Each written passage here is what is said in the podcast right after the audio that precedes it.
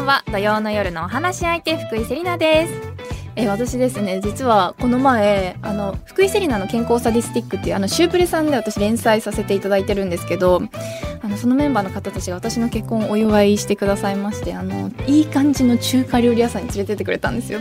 で初めてあの紹興酒にトライをさせていただきましてもう絶対まずいと思ってたんですよ。めめちゃくちゃまずいって言うじゃないですか。いやこれもまずいでしょみたいな。まずいまずいと思って飲んだらめちゃくちゃ美味しいの。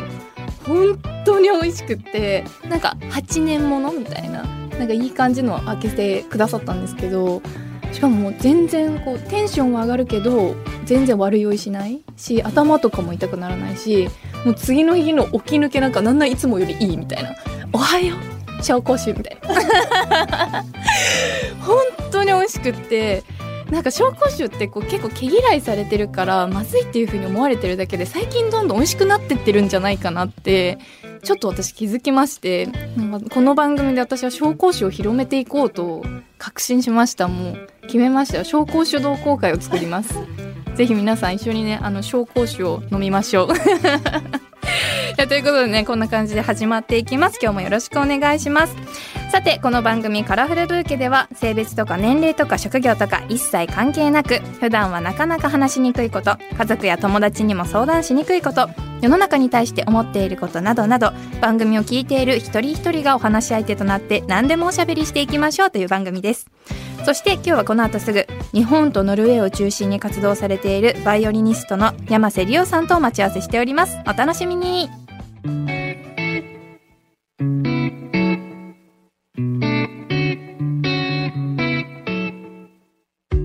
山瀬さんは何でも猫ちゃんが大好きだと伺いまして今も一緒に暮らしてらっしゃるんですかね？はい、お家に三匹のノルウェーの猫ちゃん。ノルウェーの猫ちゃん、はい。素敵。どんな猫ちゃんなんですか？あのちょっとこう毛が長くて、はい。でサイズが大きいんですね。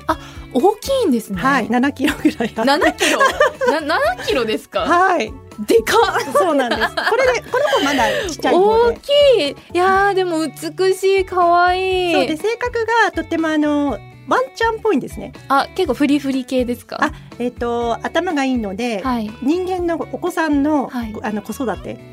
のお手伝いをするっていうのでもすごいノルウェーでも有名で。あそうなんであのリードとかはつけなくても人間の後をずっとついてくるとか、えそんな猫この世にいるんですか？あのうちの猫ちゃんたちみんなそういうタイプですごい。お手もお座りも待てもおいでも全部できます。え待って私もあの今猫一時的にあの飼っているんですけど、はい、うーんそういうなんか私の後ろをきちんとついていくような様子は1ミリも今のところなくてですね、はい。えなんかこう教えたりとかするとできるようになるんですか？あお手とかお座りとかは教えて、はい。でもあの人の後をついてきたりとか、はい。そのなんて言うんでしょうね。なんか習性として一緒にいるのが軍が好きみたいな。はい。群れ意識が強いってはいいう感じはもうそもそも気質として持っている感じがしますね。そうなんですね、はい。一番最初に外で歩くときに、はい。あのリードをしなかった瞬間ってすごいドキドキしませんか？あ。パッてどっか行っちゃうんじゃないかなとか。最初にそのノルウェーの猫をあのこう関係を持ったのが私の10歳上の姉がノルウェーに住んでいまして、ええええ。で彼女がノルウェーの猫を飼っていて、はい。で近くのスーパーマーケットに行く時に「おおいで」って言うとずーっとついてきてへでもうその時からリードなくないじゃないですか。はい。それであの外で待ってるんですよお買い物の間。え待ってワンちゃんよりお利口かもしれないですね。もう私の実家のワンちゃんなんてもうリード離した瞬間にリードリードを離したらバーみたいな。もういないいな もういない。いやすごい。そんな猫ちゃんいるんです。もう3匹ともそうやってお外散歩できるんですか、あのうちにいる猫ちゃんはあの外には出さないんですけども、ええ。でもあのそういうお家の中を歩くとずーっとついてくるので。うわーかわいい。はい、であのちょっとこうレッスンとかをしてると、はい。外でずっとみんな待っていて。はい。終わってまたあの違う部屋に行くとみんなまたついていて。えー、素敵ですね。しかもなんかノルウェーをお散歩できる猫って幸せすぎませんか？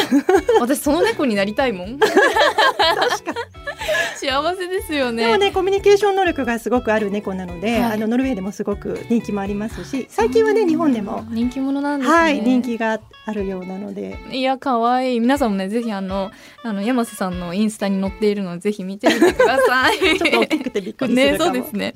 えさあ改めまして福井セリナがお送りしています。文化放送カラフルブーケ。今日の話し相手は日本とノルウェーを中心に活動されているバイオリニストの山瀬理央さんです。よろしくお願いします。よろしくお願いいたします。では改めて山瀬さんのプロフィールを簡単にご紹介させていただきます。マレーシアクアラルンプール生まれの山瀬さん。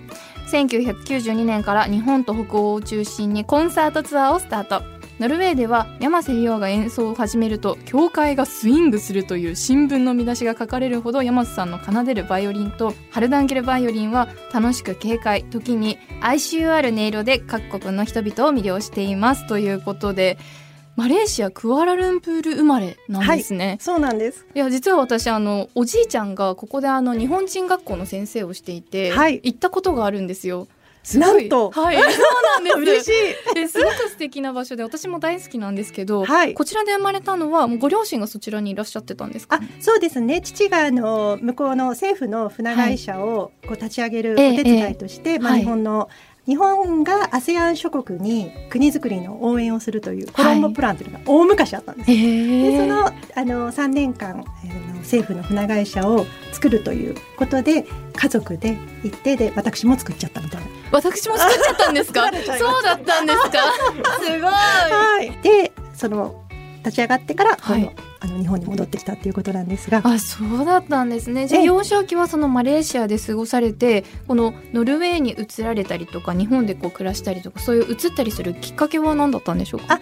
あのもうその3年という期間は決まっていたので、はい。もう私が1歳になってすぐぐらいにもう日本に戻りまして、はいまあ、日本で私は教育を受けたんですが、はい。あの10歳離れた私の姉がはい。ノルウェーの人と結婚したということで、でその後ノルウェーという国と私はご縁を持つことになりました。そうだったんですね、はい。お姉さんのその暮らしにこうちょっと憧れたというか、はい。なんか素敵そうだなって思ってこうついていったっていう感じなんですかね。そういう感じでもなくて。あそうだったんですか？違うんですいねやその頃ね、はい。あの本当にもう何十年前の話ですけども、はい。まずノルウェーとか北欧っていう言葉もあまりこう今のようにね、ええ。あのポピュラーではなかった時代なので、あのまあ、ノルウェーっていうとあのムンクの叫びのええええ。ムンクだったりとか、はい。あと私たちの音楽家の中ではグリーグという大変有名な作曲家がいるんですがもうそのぐらいしか思いつかない、うん。あとサーモンかなみたいな。サーモンかな？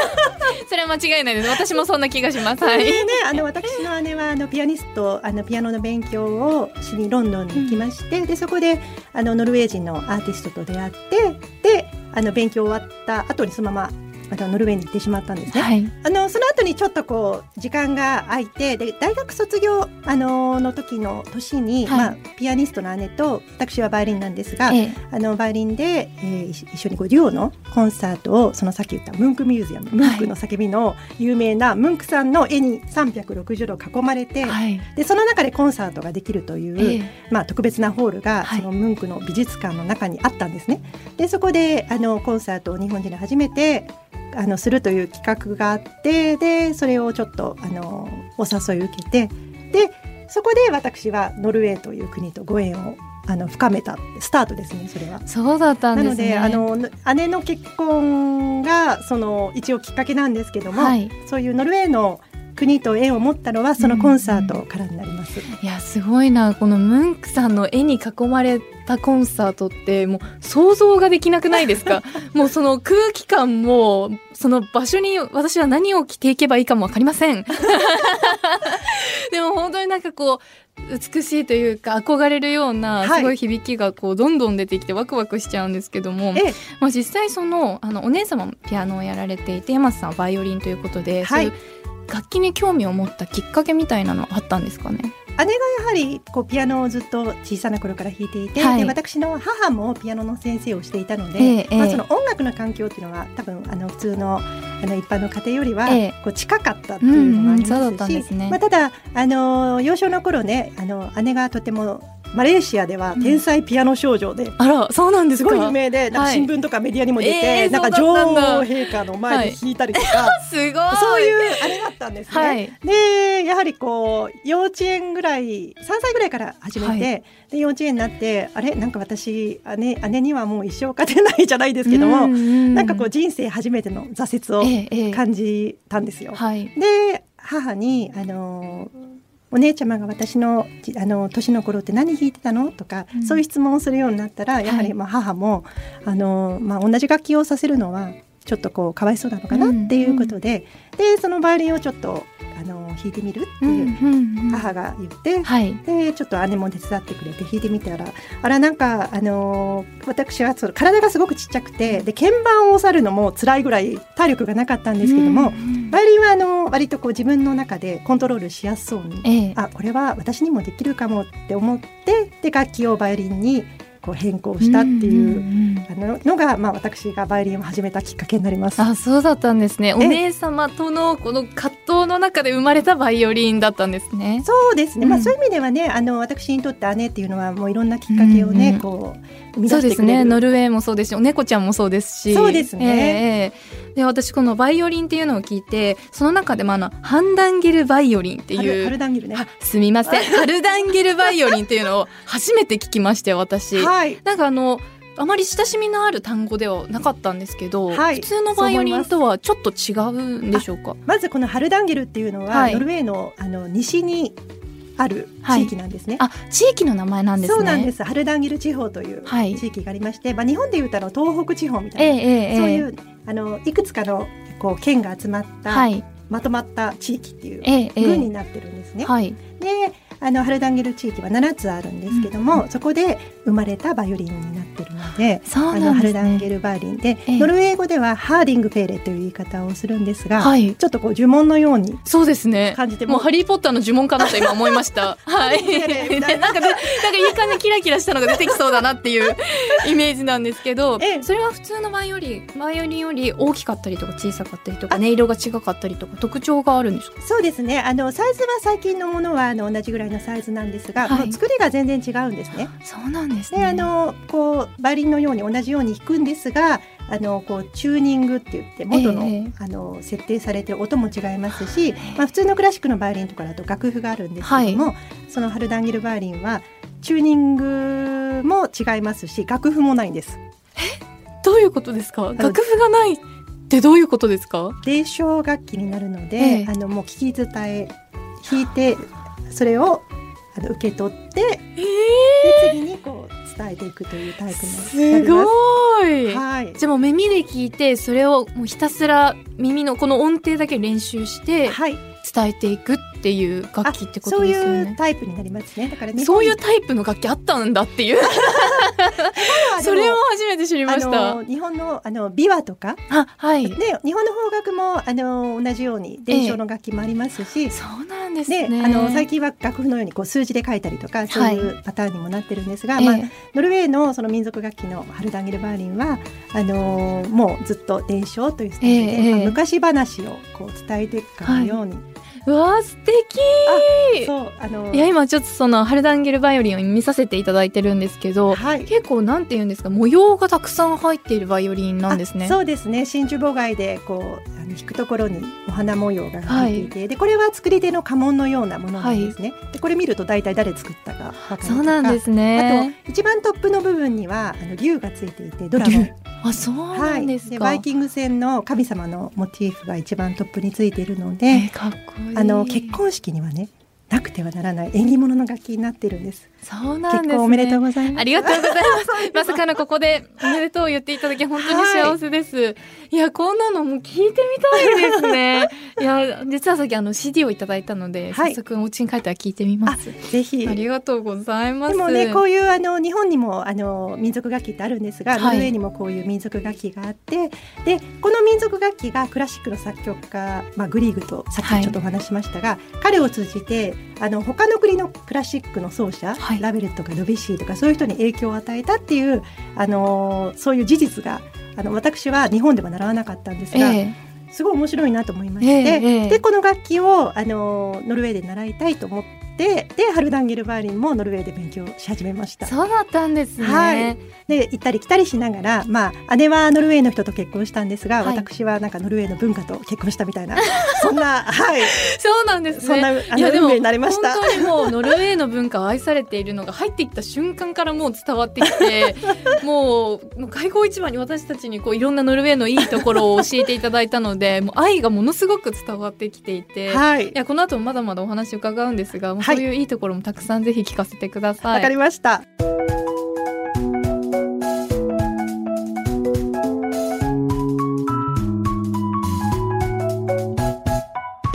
井セリナがお送りしています。文化放送カラフルブーケ。今日のお話し相手は日本とノルウェーを中心に活動されているバイオリニストの山瀬理央さんです。引き続きよろしくお願いいたします。よろしくお願いいたします。え山瀬さんは演奏活動だけではなくてノルウェーとの文化交流にも力を入れていて2009年には北欧文化を日本に紹介する組織日本ハルダンゲルクラブの理事長に就任されていますさらに西ノルウェーハルダンゲル自治区からハルダンゲル親善大使にも任命されているそうなんですがはい、やっぱりこう改めてノルウェーっていうのはどんな国なのかっていうのが私知りたいんですけどあ見本はいかがですかね？あのシンプルではい。究極の平等を目指している国ですね。素敵。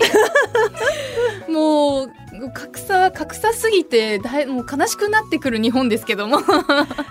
あのその考えがあの昔からあった部分もあるんですけども、はい。その平等に関しての考え方っていうのは特にあのここ最近はい。すごく強くなりまして、うんでもそれがあの幸せに通じているんですね。はい。でなのでね最近あの幸福度ランキングってええ。お耳にすることも多くはいなったと思うんですが、ノルウェーはあの常に上位で,、うんで2017年は1位になったりとか、えあのやっぱりこう国をできるだけ良くしてでしかもそれをあの持続可能、はい。維持していきたいサスティナブルな考え方っていうのをえええこう持っていましてでそれは自分の幸せにもつながるし未来の子供や子孫にもつながっていくのでなんかそこが自然にこううまうまく回ってはい。であのそういう幸福につながっているっていう、うんうんうんなんかバランスのいい国です。いやなんか話を聞いてて素敵だなと思うんですけど、はい、まあ日本も私たちはやっぱり母国として好きじゃないですか。はい、でもこの好きな大好きな日本とこのノルウェーを比べた時にあノルウェーはこういうところがいいなとかはい、もっとこういうところを日本に導入したらもっと良くなるんじゃないかみたいなところってありますか？あもう私はまずその平等っていうのはすごい大切だなっていうふうに思います。はい。で男だからとか女だからっていうのは、まあ、これはねあの最近話題になっていて日本は116位とかですよね。ええ。悲しいですよねいやいや本当に。前よ120位だったから。はいちょっと上がってるんですね。はいりましたよ。であのねそれが例えばあの悪いって考えるよりはでもランキングっていうのは、まあ、例えば2000国ぐらいあるわけじゃなくて、はい。まあたかが200ぐらいの国の中の何位かって言った時にやっぱりこう120位はちょっと良くないかなっていうふうに思うっていうのは大切かなと思うんですね。ええええ。でその時にノルウェーっていうのはやはりこういつも上位にいるんですけども、あのーその違いって何なんだろうって考えることも大事ですし、うん。まあ、実際そのじゃあもしこの116位の私たちが、あの将来3位になったらどんな未来が見れるんだろうとかキュンキュンする。そういう考え方で、はい。あのーなんかこう行くと、はい。すごくこう楽しい気分になりますし、えええなんかこう日本の方たちってどうしても真面目なのえで、そうですね。なんかこうしなくてはいけないはい。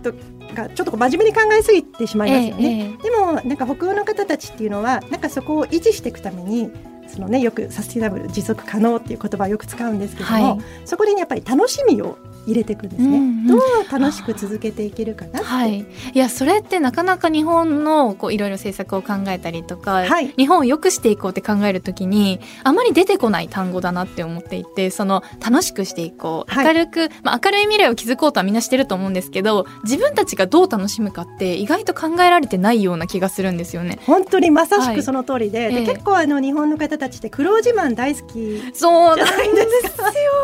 本当に。私それがちょっと苦手でして、はい。そのどっちかっていうといかに楽して成果を出せたかが自慢みたいなそういう。めちゃくちゃノルウェー人で本当ですか？それが結構そっちを自慢するタイプなので、す。はい、結構その日本の国民性とは逆はい、でこの苦労自慢はどこから来てるんだろうっていうのとみんながこういうふうにこう最短の労力ええ。で成果を出したことが自慢っていうふうに思うにはどういうふうな言葉をかけたらなるんだろうとかこう思ったりしてるんですけどノルウェーではそういう感じなんですね。もうあのそこがすべてあのそういうふうにシンプルにして、うん、最短で楽してうまくいった方が幸せじゃないですか、はい、だからお仕事とかももうできるだけ時間短くして、はい、残業はなし。でも前は同じようにあのノルウェーも日本と同じように男尊女卑の国だったんです。本当100年ぐらい前はそうだったんです。えー、100年で言ったらまだもう、まあ、ひいおばあちゃんとかギリギリ生きててもおかしくないぐらいの時にそうだったんです。男尊女卑だったんです、ね、男尊女卑ではい、で女性はやっぱり家の中にいて、はい、でその時代はあの奥さんと子供は男性ご主人の所有物だったんですね。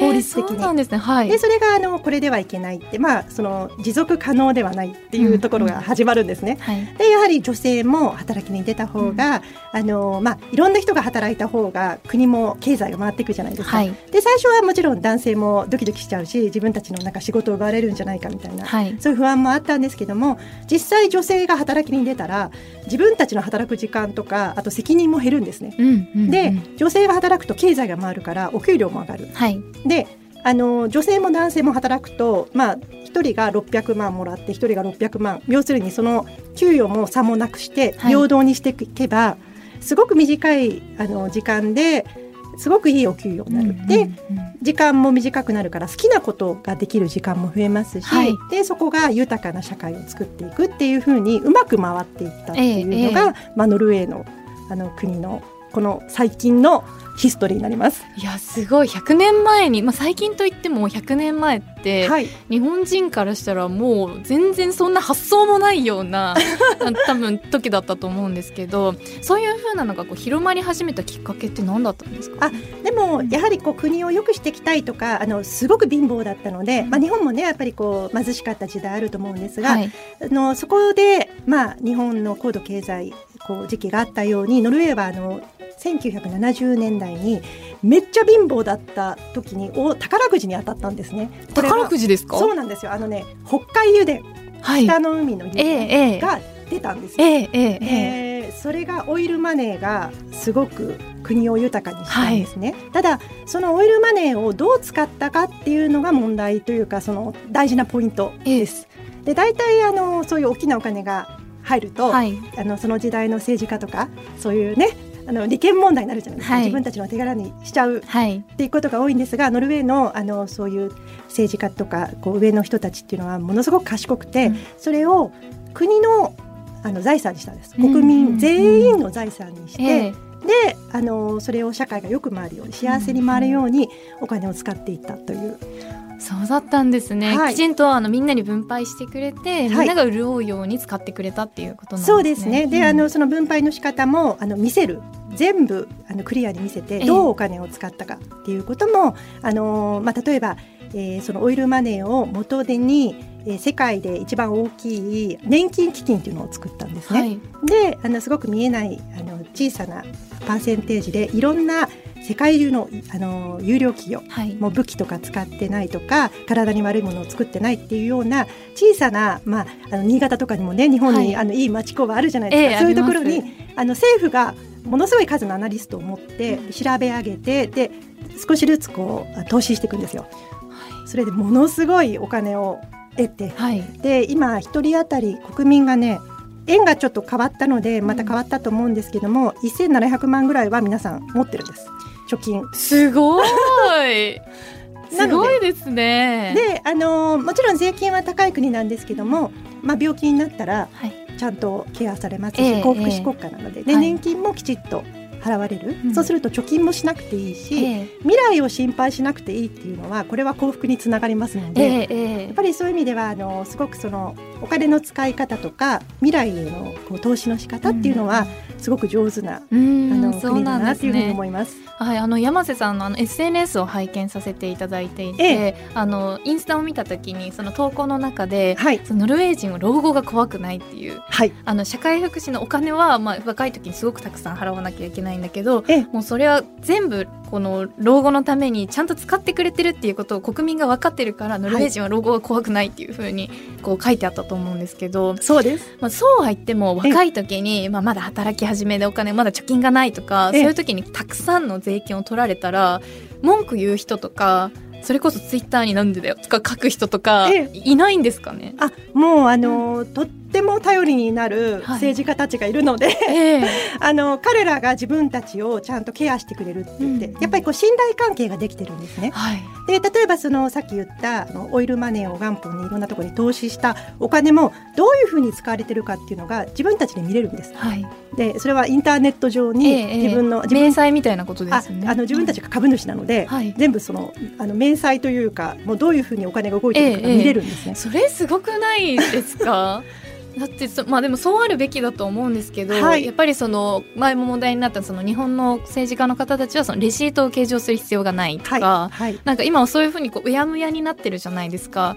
それでやっぱりその北欧の方では基本的にはこう国民の方たちが税金がどう使われてるか見れるのがもう普通で、はい、日本がそれにまだちょっと追いついてないっていう状態なんですかね。あそういうあのなんていうかこう立場考え方とかがやっぱりちょっと違うので、うんうんやっぱりそこの部分っていうのはあのどっちがいい悪いとかはないと思うんですけどもでもやっぱりこう幸せの国のそのあり方っはい。ていうのはあの私はそのノルウェーっていう国を見てると、はい。あやっぱりこういう考え方とか、まあ、それはあのみんながやっぱり少しずつそれを努力している。ええええ。やっぱりこうやらないよりやった方がいいよねって、はい。であの変わることを恐れないんですね。うんで、もうまずやってみようはい、て いうい。やいいですね。もうまずやってみよう大好きです。はい。であのそれはじあの例えばそういう今まであった風習もあります。伝統もあります。でもそれをずっと続けていくだけがあの続けていけるのかなっていう持続可能なのかなってはい。考えた時に、じゃあちょっと変えてみよう今風に。うん。でまずやってみよう。はい。でやってもやんなくても問題は起きるから、うん。やった時なんか問題が起きたらその時考えようっていうのがノルウェーの国民のあの、まあ、基本理念みたいな感じで。いやぜひあの山瀬さんに政治家に立候補していただきたいと私は 本当に思ってしまうんですけど。はいいやそしてあと山瀬さんがあの SNS のあのインスタグラムでもそういう発信をされてるんですけど YouTube でもいろいろと配信をされてるということで、はい山瀬理央の北欧学 はいこちらではどういうことを配信されてるんですか？これはねもう完璧なオタクチャンネルです。ですね。あのノルウェーのことについてあもうひたすらノルウェーの国旗がどうやってできたかとか、はい、おお、うんそれは結構マニアックですね。ノルウェーの国家はいがどうやってできたかを、ええもう危機として話してますね。すお好きな方はお付き合いくださいみたいな。ぜひあの皆さんチェックして私もあのもう山瀬さんの話聞いてたらハネムーンノルウェーにしたいっていう気持ちがもうひしひしと湧いてきたのであの隅々まで見ようと思います。はいありがとうございます。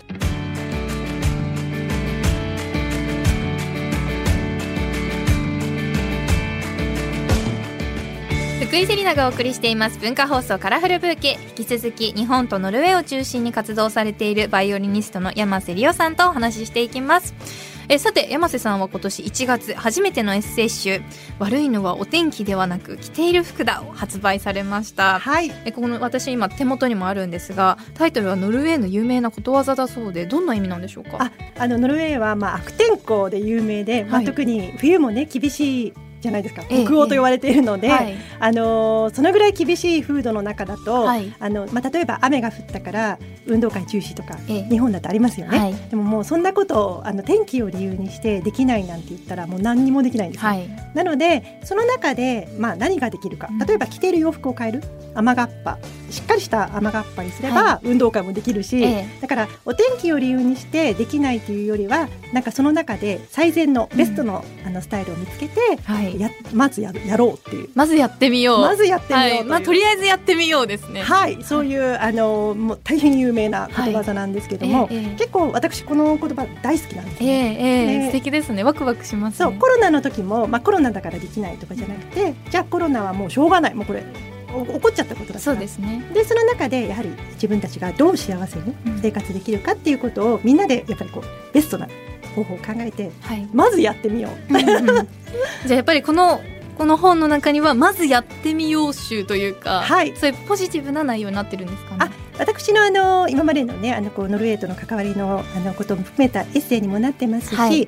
あの2019年にノルウェーの有識者の方たち17人の方にねお会いしまして、まあ、ええ実際国づくりにも貢献されてる方とかあの日本で有名な方だとあのソフィーの世界っていう、うんうん。あの本があるんですけど、はい。そちらの著書あの著者でいらっしゃるヨースタイン・ゴルデルさんとか、うん。そういう方にあのインタビューをしまして、はい。であのそういうインタビューもそのテーマがね幸せなんですよ、ええあなたにとって幸せは何なんでしょうかとか、ええ。この国あのノルウェーができたあのそういういろんなノウハウをインタビューさせていただきましてそれもギュッとこう入った北欧流幸せのこう捕まえ方が入った一冊になっています。いや北欧流幸せの捕まえ方はもう幸せにしかならなそうですね。もう 幸せのためのもうはい。道が入っていると思った方がいいんですかね、そうですね、はい。もうあのそれこそヨースタインゴルデルさんもあの、まあ、すごいそのソフィーの世界がものすごく大ブームになった時に日本に来て、うん。でちょうどその頃にあのお子さんが生まれて、はい。で自分があの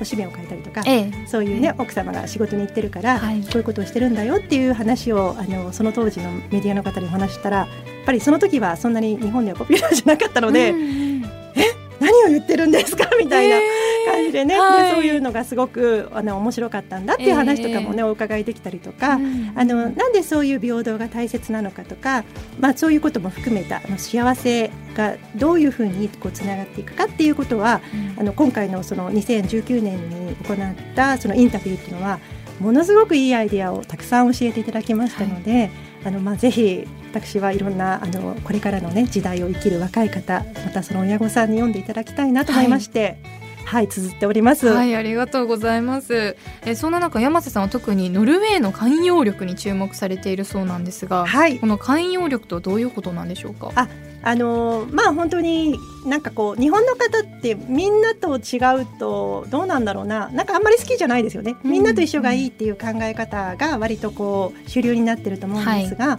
ノルウェーはみんなと違うことがいいなんですね。うん。でそちらの方がやっぱりこう同じことができる人が集まるよりもはい、少しずつみんな得意技が違うでそれは個性になりますので,、はい。でそういう人たちがこう集まった方が何かトラブルが起きた時も、あのみんながそれぞれいろいろなこう長所が違うから、はい、でそういう力が集まった方がすごくあの太い力になるっていう考え方なので、だからあのまあその考え方とその人の持ってる性質っていうのは別っていう考え方をノルウェーの人は持ってるんですね。はい、だから考え方が違うからこうダメとかじゃなくて、えあの考え方は違うけどもその人はダメではない。あそういう考え方もあるよね、はい。っていうふうなそういうそれがノルウェー式の、うんうんうんはい、寛容な力だと思います。えいや素敵だなって思うんですけど本当にもう日本もきっともうえみんな一緒がいいっていう風な風潮なだけでえ。本当はそれぞれすごく個性があってそうなんですよ。それをこうちょっと小出しにしないように小出しにしないようにこうちょっと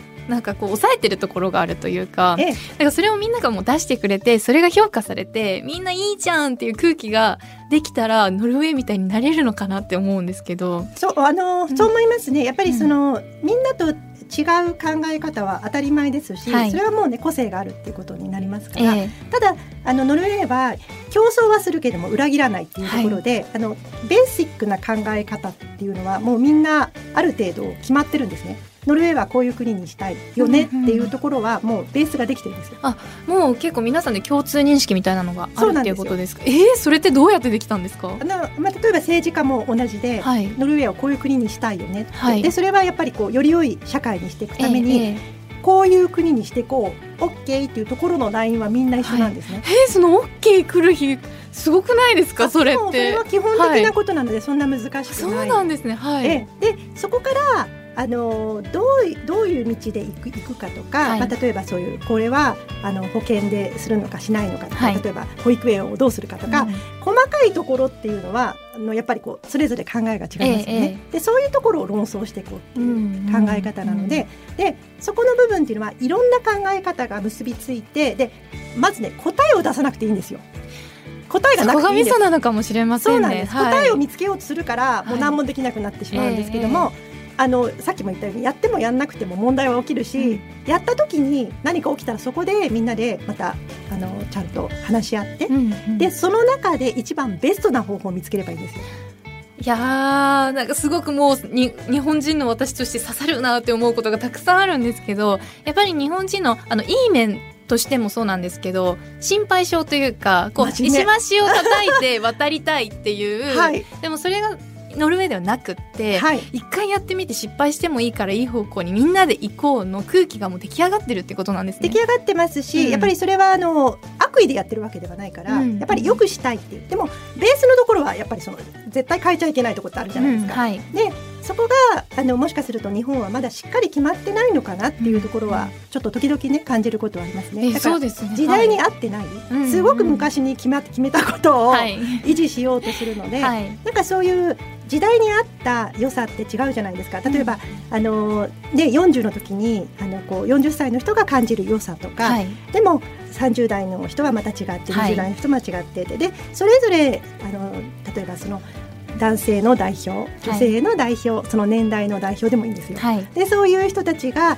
平等に集まって話し合ってで、はい。時間はかかっても正解じゃないんですよ、はい。その中でお互いに納得していく落としどころを見つけて、はい。でそこで決まったことっていうのはね結構強い力になるんですうんうね。ん。で同じ考えの人たちが集まってであのあいいよねって決めたことって意外と弱くて、はい。なんかトラブルあった時にポキッと折れちゃったりすることもある、あるんですけどもやっぱりこういろんな人たちがみんな国を良くしたいっていう考えた中でそれは自分たちの幸せにもつながるし、未来にもつながることなので、はい。結構責任ありますよね。ええ。でそれで決まったことっていうのはとてもやっぱりこう強くて未来につながるものなので、はいうん。まあ、私はその考え方っていうのはすごい大切だなと思いますし、ええ。まあ、こういう意味ではその平等への考え方っていうのはもう少しね日本でも進んでもいいかなと思いまして、はい。まあ、今回この「悪いのはお天気でなく着てる服だは」まあ、そういう意味でもあってちょっと一冊にまとめてみました。うんいやすごく素敵です。ありがとうございます。はい、えその寛容力という点でお聞きしたいことがあるんですが、個人的に気になるテーマが2つありまして、はい、まずあの LGBTQ+ プラスに対するあの国民の理解が、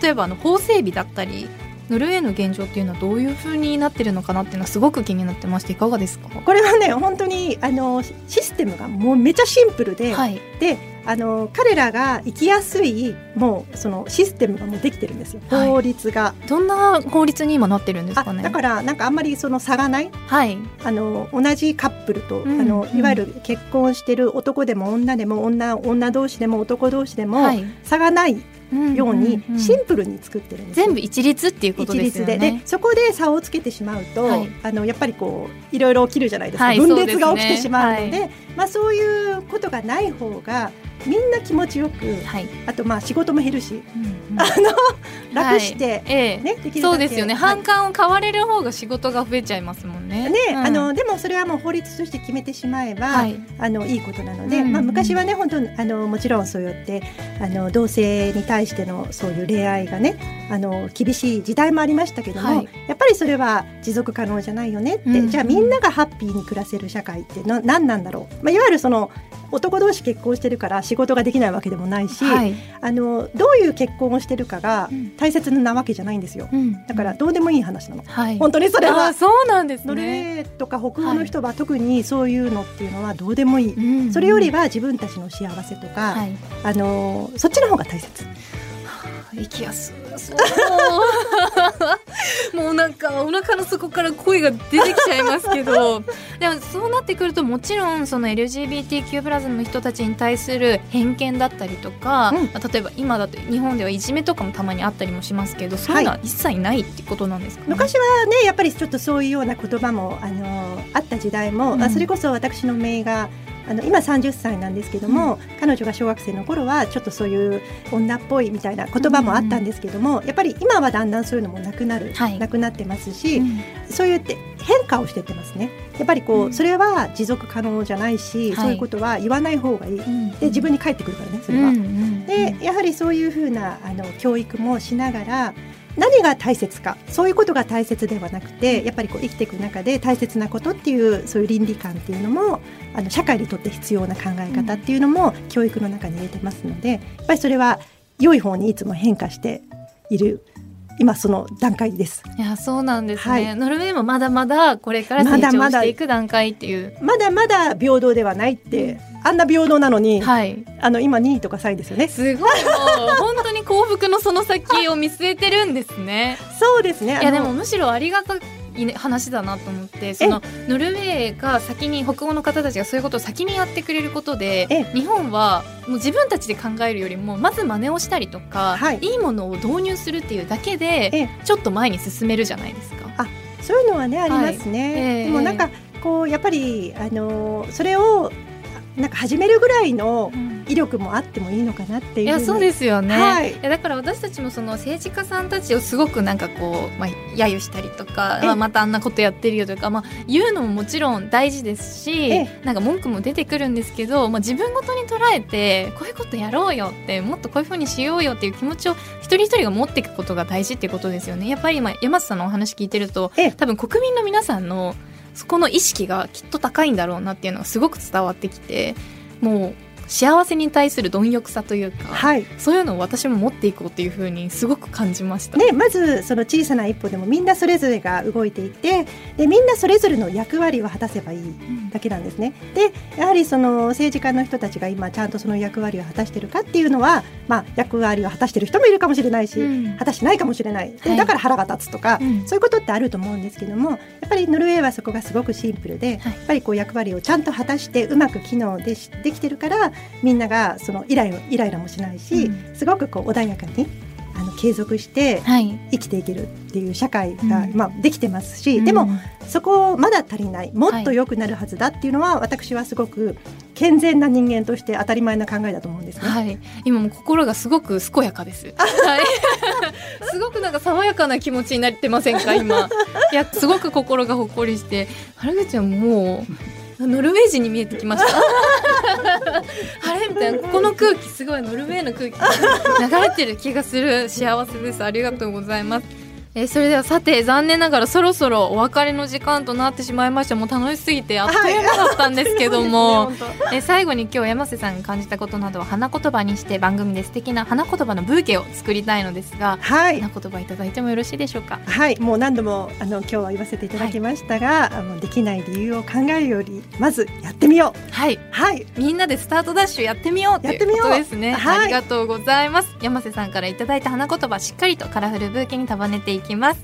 さあそして山瀬さんからお知らせなどありますでしょうか？はい。あの先ほどご紹介いただきました今年1月に初のエッセイ集悪いのは天気ではなく着ている福田をえー、発売させていただきました、はい、えー、北欧ノルウェー流の幸せの捕まえ方がぎゅっと入った、まあ、アイディアいろんなヒント本になっていますので、えー、ぜひあのアマゾンなどでご購入いただければと思います。はい皆さんぜひあのノルウェーのね風を自分の生活の中に入れてみるという点でもね、はい、皆さん読んでみてください。えそれでは山瀬さん今日は本当にありがとうございました。またぜひお越しください。ありがとうございます